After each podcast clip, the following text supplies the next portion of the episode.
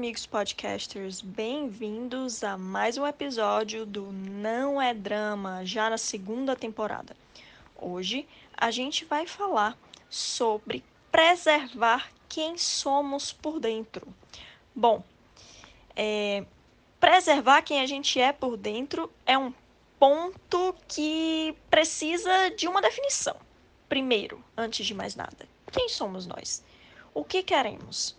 Né? Quem queremos ser? Qual é o nosso ideal? Então, podemos partir do pressuposto que precisamos de autoconhecimento. Dessa forma, precisamos nos conhecer, nos entender para poder então saber o que preservar, né? Mas num sentido mais amplo, eu acredito que esse tema é importante para nós colocarmos sobre é, uma perspectiva, sobre uma ótica de quantas vezes a gente fere isso, né? Quantas vezes a gente deixa de ser quem a gente realmente é e a gente se veste com máscaras, a gente é, se transforma em certos personagens para poder passar uma outra ideia, né? Ou conquistar um, uma, uma imagem profissional, enfim. Por diversos motivos, a gente tem uma tendência a assumir várias faces ao longo da nossa vida e isso é normal. É, eu acho que, apesar de termos que assumir essas, essas faces, né, essas vertentes, é, eu, por exemplo, sou uma Camila no âmbito profissional, uma Camila no âmbito pessoal, enfim. É, e, mas preservar a essência eu acho que é o, o real significado aqui e é a provocação que eu quero fazer para vocês, né?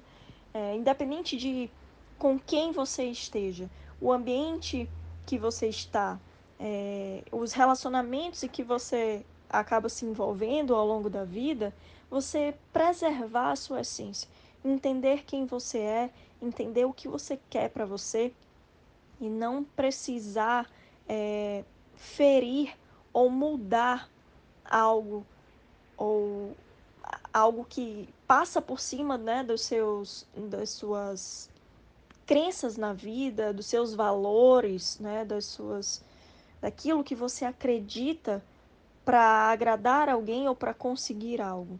Então, por mais que o mundo seja um lugar ruim, por mais que o ambiente corporativo seja um ambiente extremamente competitivo, exigente, é, por mais que é, existem muitas pessoas com as quais a gente vai se relacionar durante a vida.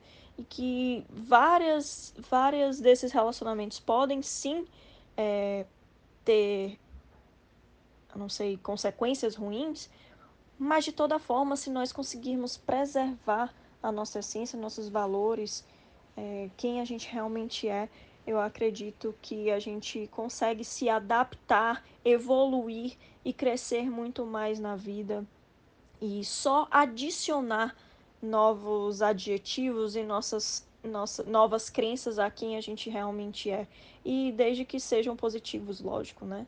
É, acho que adicionar coisas ruins não é o ideal para ninguém. Mas de toda a experiência, quer seja ela boa ou ruim, dá pra gente tirar sim alguma coisa de bom e começar a preservar o que a gente realmente acredita que é melhor para nós mesmos ok? Não sei se deu para entender muito, ficou muito confuso, muito filosófico, mas eu acho que é um, um ponto que vale a pena ser pensado, ser discutido. Queria deixar aí essa reflexão para você, tá bom? Um beijo e até o próximo episódio.